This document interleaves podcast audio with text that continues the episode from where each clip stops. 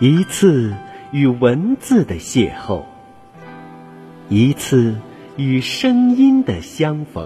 我们爱朗读，请听经典散文诵读《荷塘月色》节选，作者朱自清。沿着荷塘。是一条曲折的小梅泄路。这是一条幽僻的路，白天也少人走，夜晚更加寂寞。荷塘四面长着许多树，蓊蓊郁郁的。路的一旁是些杨柳，和一些不知道名字的树。没有月光的晚上，这路上阴森森的。有些怕人，今晚却很好。虽然月光，也还是淡淡的。路上只我一个人，背着手踱着。这一片天地好像是我的，我也像超出了平常的自己，到了另一世界里。我爱热闹，也爱冷静，爱群居。也爱独处，像今晚上，一个人在这苍茫的月下，什么都可以想，什么都可以不想，便觉得是个自由的人。白天里一定要做的事，一定要说的话，现在都可以不理。这是独处的妙处，我且受用。这无边的荷香月色好了，曲曲折折的荷塘上面，迷望的是甜甜的叶子，叶子出水很高，像亭亭的舞女的裙，层层的叶子中间，零星的点缀着些白花，有袅娜的开着的，有羞涩的打着朵儿的。正如一粒粒明珠，又如碧天里的星星，又如刚出浴的美人。微风过处，送来缕缕清香，仿佛远处高楼上渺茫的歌声似的。这时候，叶子与花也有一丝的颤动，像闪电般，瞬时。传过荷塘的那边去了。叶子本是肩并肩密密的挨着，这便宛然有了一道凝碧的波痕。叶子底下是脉脉的流水，遮住了，不能见一些颜色，而叶子却更见风致了。荷塘的四周。远远近近，高高低低都是树，而杨柳最多。这些树将一片荷塘重重围住，只在小路一旁露着几段空隙，像是特为月光留下的。树色一粒是阴阴的，乍看像一团烟雾，但杨柳的风姿。便在烟雾里也辨得出，树梢上隐隐约约的是一带远山，只有些大意罢了。树缝里也露着一两点路灯光，没精打采的，像瞌睡人的眼。这时候最热闹的，要数树上的蝉声与水里的蛙声，但。热闹是他们的，我什么也没有。这篇描写清华园内荷塘月色的散文，发表于一九二七年。朱自清先生借写清华荷塘之景，抒自己苦闷之情，表达了先生面对现实的忧虑，流露出淡淡的喜悦和哀愁。这篇散文运用了多种艺术表现手段，从内到外，由上及下，动静相继、虚实相生的，营造了一种静穆朦胧的意境。文字委婉细腻、清新优雅，读来情意绵绵，令人回味不绝。绝不要把这篇散文当作单纯的描绘景色的文章来朗诵，要体会当时先生的心情，于恬静中见深沉，于欣赏喜悦中隐藏淡淡的哀愁。虽有隐约缥缈的希望，但最终却是我什么也没有的失落。全篇朗诵要不失文人的优雅和清淡。请听散文节选《济南的冬天》，作者老舍。对于一个在北平住惯的人，像我，冬天要是不刮大风，便是奇迹。济南的冬天是没有风声的。对于一个刚由伦敦回来的人，像我，冬天要是能看得见日光，便是怪事。济南的冬天是响晴的。自然，在热带的地方，日光永远那么毒，响亮的天气。反有点叫人害怕，可是，在北中国的冬天，而能有温情的天气，济南真得算个宝地。设若单单是有阳光，那也算不了出奇。请闭上眼睛想，一个老城，有山有水。全在蓝天底下，很暖和安适的睡觉，只等春风来把他们唤醒。这是不是个理想的境界？小山整把济南围了个圈儿，只有北面缺着点口。这一圈小山，在冬天特别可爱。好像是把济南放在一个小摇篮里，他们全安静不动的低声地说：“你们放心吧，这儿准保暖和。”真的，济南的人们在冬天是面上含笑的，他们一看那些小山，心中便觉得有了着落，有了依靠。他们由天上看到山上，便不觉地想起，明天也许就是春天了吧？这样的温暖，今天夜里山草也许就绿起来了吧？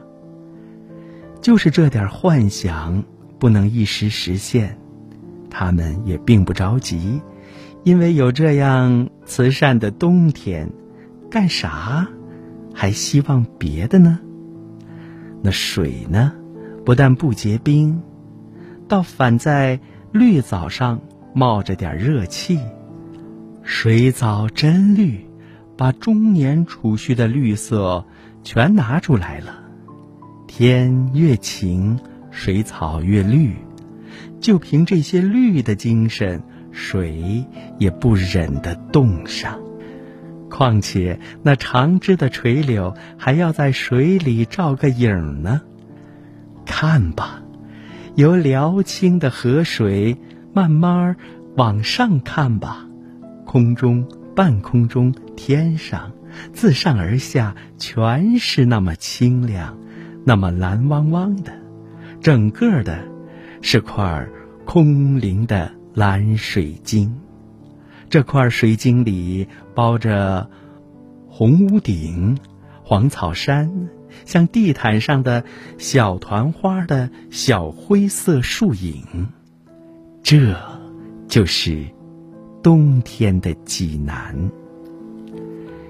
人民艺术家老舍先生，善于驾驭语言，作品通俗易懂，具有浓郁的地方特色和强烈的生活气息。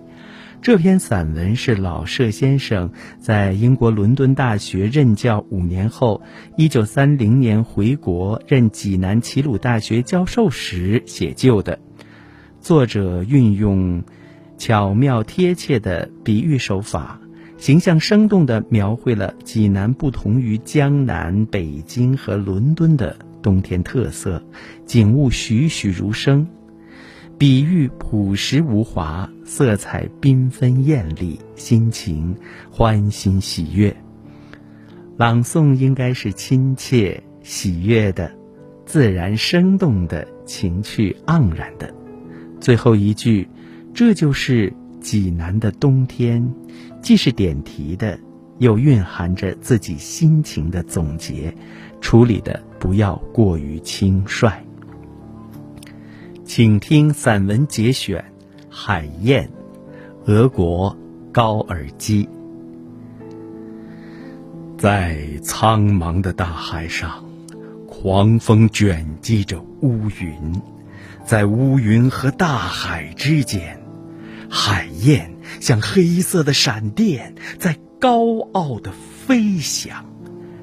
一会儿。翅膀碰着波浪，一会儿箭一般的直冲向云霄。它叫喊着，就在这鸟儿勇敢的叫喊声里，乌云听出了欢乐。在这叫喊声里，充满着对暴风雨的渴望。在这叫喊声里，乌云听出了愤怒的力量、热情的火焰和胜利的信心。雷声轰隆，波浪在愤怒的飞沫中呼叫，跟狂风争鸣。看吧，狂风紧紧抱着一层层巨浪，恶狠狠地把它们摔在悬崖上，把这些大块的翡翠摔成尘雾和碎末。海燕在叫喊着，飞翔着，像黑色的闪电，箭一般的穿过乌云，翅膀掠起波浪的飞沫。看吧，它飞舞着，像个精灵，高傲的黑色的暴风雨的精灵。它在大笑，它又在嚎叫。它笑那些乌云，它因为欢乐而嚎叫。从雷声的震怒里。这个敏感的精灵，他早就听出了困乏。他深信乌云遮不住太阳，是的，遮不住的。狂风吼叫，雷声轰隆，一堆堆乌云像青色的火焰，在无底的大海上燃烧。大海抓住闪电的剑光，把它们熄灭在自己的深渊里。这些闪电的影子，活像一条条火蛇，在大海里蜿蜒游动，一晃就消失了。暴风雨，暴风雨就要来了！这是勇敢的海燕在怒吼的大海上，在闪电中间高傲的飞翔。这是胜利的预言家在叫喊。让暴风雨来得更猛烈些吧。节选自人民文学出版社一九八三年版《高尔基文集》。《海燕》是前苏联作家高尔基发表于一九零一年的著名的散文诗，是一篇号召和动员俄国人民起来革命的战斗檄文。用象征和寓意的手法，通过风雨雷电，预示着革命风暴的来临；以海燕展翅搏击雷电，笑迎暴风雨的英姿，热情歌颂了革命的人民。一个世纪过去了，人们仍然喜爱这篇不朽的佳作，是因为它展示了一种不畏艰险、向上拼搏的永恒精神。这种精神在任何时代都不过时，它应该成为社会和大众永远的追求。不要把暴风雨和海燕的奋力搏击仅仅作为一种自然现象来欣赏和朗诵，要明白景物的指向和寓意。作品中暴风雨来临之前和暴风雨到来之时的情境不同，海燕的心态和表现也不尽相同，要区别层次和程度，在语势和语态方面。都要有所区别，不要一味的高声喊叫，更不要为了渲染暴风雨的强烈和可怕而歇斯底里的大喊。那样的朗诵在业余朗诵爱好者当中绝非罕见。究其原因，是因为没有理解作品深刻的内涵和象征，从而造成语言的空泛和苍白。海燕在最后的呼喊是胜利者的预言，应充满坚定的信心，洋溢乐观的激情。请听散文节选，《塞纳河畔人》，美国海明威。从圣路易岛到绿林广场这一段塞纳河上。鱼很多，在这里钓鱼的人我认得几个。有时碰上风和日丽，我会买上一升葡萄酒、一块面包、一些香肠，坐在太阳底下，一边读着一本刚买的书，一边看他们钓鱼。我不钓鱼，因为我没有渔具，而且我宁可省下钱来，到西班牙去钓鱼。还有一个原因，就是我从来不知道什么时候能干完工作，也不知道何时就得开路。我也不愿陷入钓鱼的习惯，而钓鱼是有它的旺季和淡季的。但我总是注意着钓鱼的情况，能够知道这方面的情况总是好的，也挺有趣的。我总感到很高兴。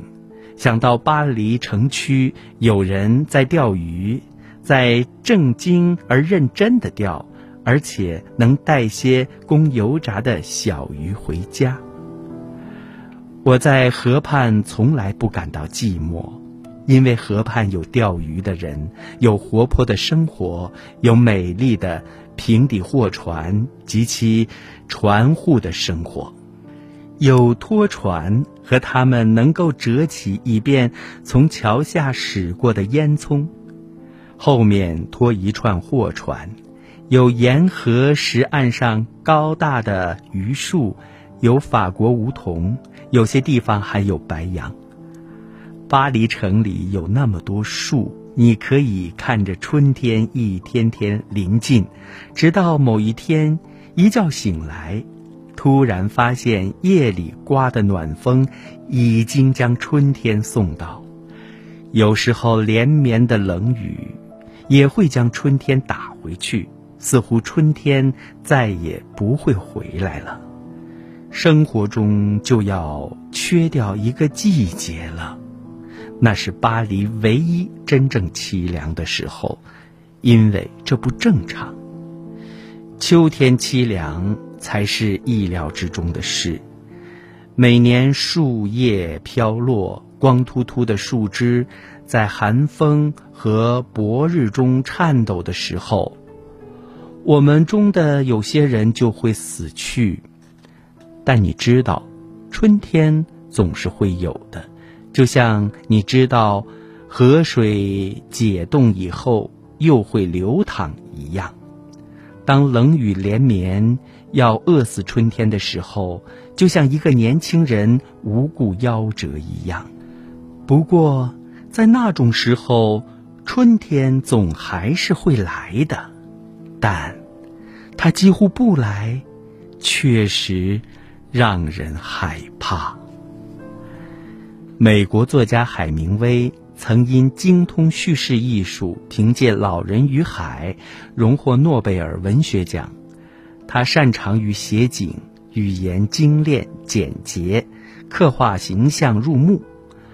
这篇《塞纳河畔人》大约发表于海明威在欧洲任驻外记者时，是一篇情景交融的典范作品，全篇寓情于景，真切感人。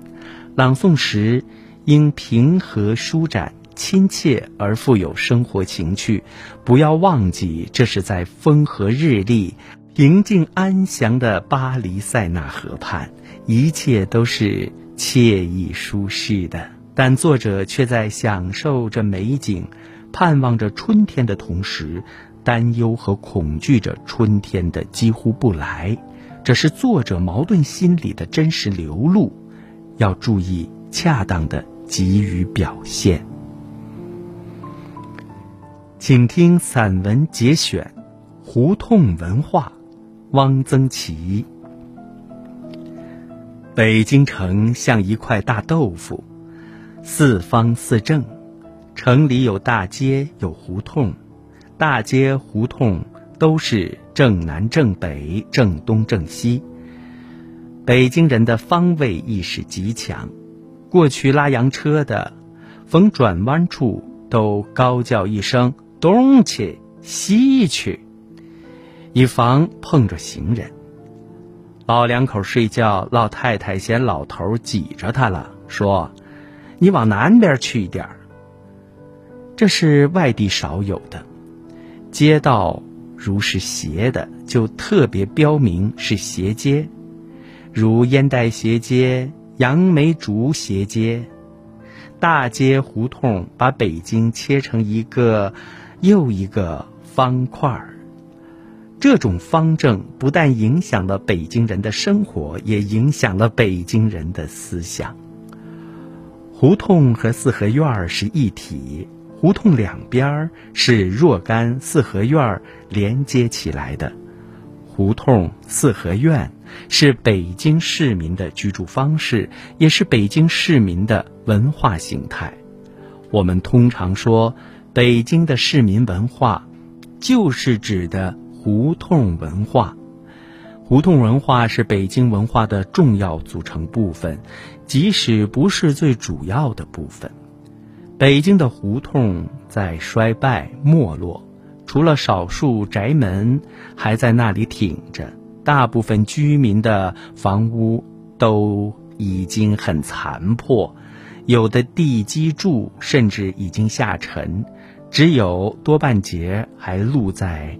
地面上，有些四合院门外还保存已失原形的拴马桩、上马石，记录着失去的荣华。有打不上水来的井眼儿，磨圆了的棱角的石头棋盘，工人凭吊。西风残照，衰草离披，满目。荒凉，毫无生气。在商品经济大潮的席卷之下，胡同和胡同文化总有一天会消失的。也许像西安的虾米林、南京的乌衣巷，还会保留一两个名目，使人怅望低回。再见吧，胡同。请听散文节选《黄昏》，作者季羡林。黄昏是神秘的，只要人们能多活下去一天，在这一天的末尾，人们便有个黄昏。但是年滚着年，月滚着月，他们活下去，有数不清的天。也就有数不清的黄昏。我要问，有几个人觉到过黄昏的存在呢？早晨，当残梦从枕边飞去的时候，他们醒转来，开始去走一天的路。他们走着走着，走到正午，路陡然转了下去。仿佛只一溜，就溜到一天的末尾。当他们看到远处弥漫着白茫茫的烟，树梢上淡淡涂了一层金黄色，一群群的木鸦驮着日色飞回来的时候，仿佛有什么东西轻轻地压在他们心头。他们知道夜来了，他们渴望着静息，渴望着梦的来临。不过，薄明的夜色。糊了他们的眼，也糊了他们的心。他们在低矮的小屋里忙乱着，把黄昏关在门外。倘若有人问：“你看到黄昏了没有？”黄昏真美呀！他们却茫然了。他们怎能不茫然呢？当他们再从屋里探出头来寻找黄昏的时候，黄昏早随白茫茫的烟消失，随树梢上金黄色的消失，鸭背上日色的消失而消失了，只剩下朦胧的夜。这黄昏像一个春宵的清梦，不知在什么时候慢了来，在他们心上一掠，又不知在什么时候走了。是了，现在，现在，我再有什么可问呢？等候明天吗？明天来了，又明天，又明天。当人们看到远处弥漫着白茫茫的烟，树梢上淡淡涂上了一层金黄色，一群群木鸦驮着日色飞回来的时候，又仿佛有什么东西。压在他们心头，他们又渴望着梦的来临。把门关上了，关在门外的仍然是黄昏。当他们再伸出头来找的时候，黄昏早已走了，从北冰洋跑了来，一过路到非洲森林里去了，再到，再到哪里？谁知道呢？然而夜来了，漫长的漆黑的夜，闪着星光和月光的夜，浮动着暗香的夜，只是夜，长长的夜，夜永远也不完。黄昏呢？黄昏永远不存在人们的心里的，只一掠。走了，像一个春宵的清梦。请听散文《榕树》，作者印度泰戈尔。喂，你站在池边的蓬头榕树，你可曾忘记了那小小的孩子？就像那在你的枝上筑巢又离开了你的鸟儿似的孩子，你不记得他怎样坐在窗内，诧异的望着你那深入地下的纠缠的树根吗？妇人们常到池边，积了满罐的水去，你的大黑影便在水面上摇动。好像睡着的人挣扎着要醒来似的，日光在微波上跳舞，好像不停不息的小梭在织着金色的花毡。两只鸭子挨着芦苇，在芦苇影子上游来游去。孩子静静地坐在那里想着，他想做风，吹过你萧萧的枝杈。想做你的影子，在水面上，随了日光而聚长。想做一只鸟儿，栖息在你最高之上，还想做那两只鸭，在芦苇与阴影中间游来游去。本文由郑振铎翻译。请听散文《我为何而生》，作者英国罗素。对爱情的渴望，对知识的追求，对人类苦难不可遏制的同情，是支配我一生的单纯而强烈的三种感情。这些感情如阵阵飓风，吹拂在我动荡不定的生涯中，有时甚至吹过深沉痛苦的海洋，直抵绝望的边缘。我所以追求爱情，有三方面的原因。首先，爱情有时给我带来狂喜，这种狂喜竟如此有力，以致使我常常会为了体验几小时爱的喜悦，而宁愿牺牲生命中其他一切。其次，爱情可以摆脱孤寂。身历那种可怕孤寂的人的站立意识，有时会由世界的边缘观察到冷酷无生命的无底深渊。最后，在爱的结合中，我看到了古今圣贤以及诗人们所梦想的天堂的缩影。这正是我所追寻的人生境界。虽然。它对一般的人类生活来说，也许太美好了，但这正是我透过爱情所得到的最终发现。我曾以同样的感情追求知识，我渴望去了解人类的心灵，也渴望知道星星为什么会发光。同时，我还想理解毕达哥拉斯的力量。爱情和知识的可能领域，总是引领我到天堂；可对人类苦难的同情，却经常把我带回现实世界。那些痛苦的呼唤，经常在我内心深处引起回响。饥饿中的孩子，被压迫、被折磨者，给子女造成重担的。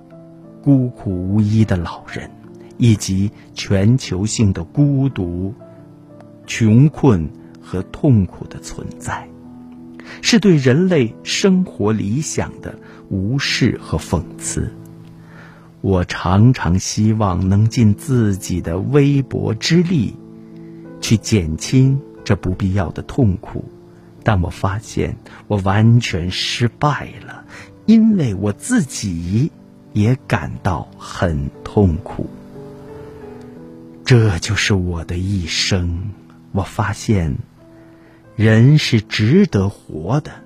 如果有谁再给我一次生活的机会，我将欣然接受。真难得的赐予。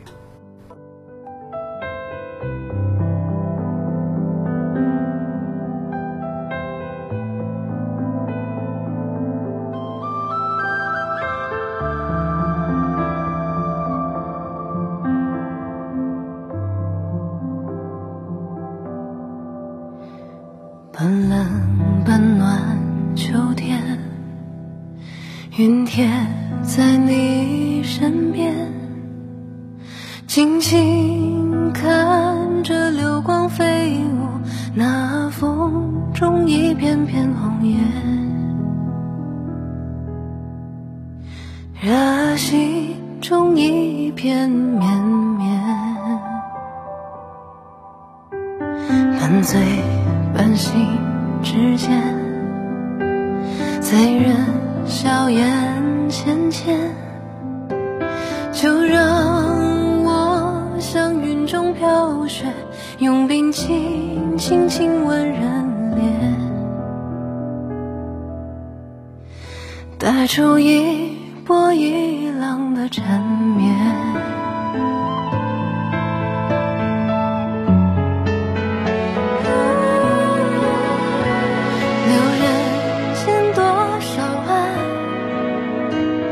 幸福生前重变，更有情人做快乐事，别问是劫是缘。留人间多少爱，幸福生千重变，更有情人世界。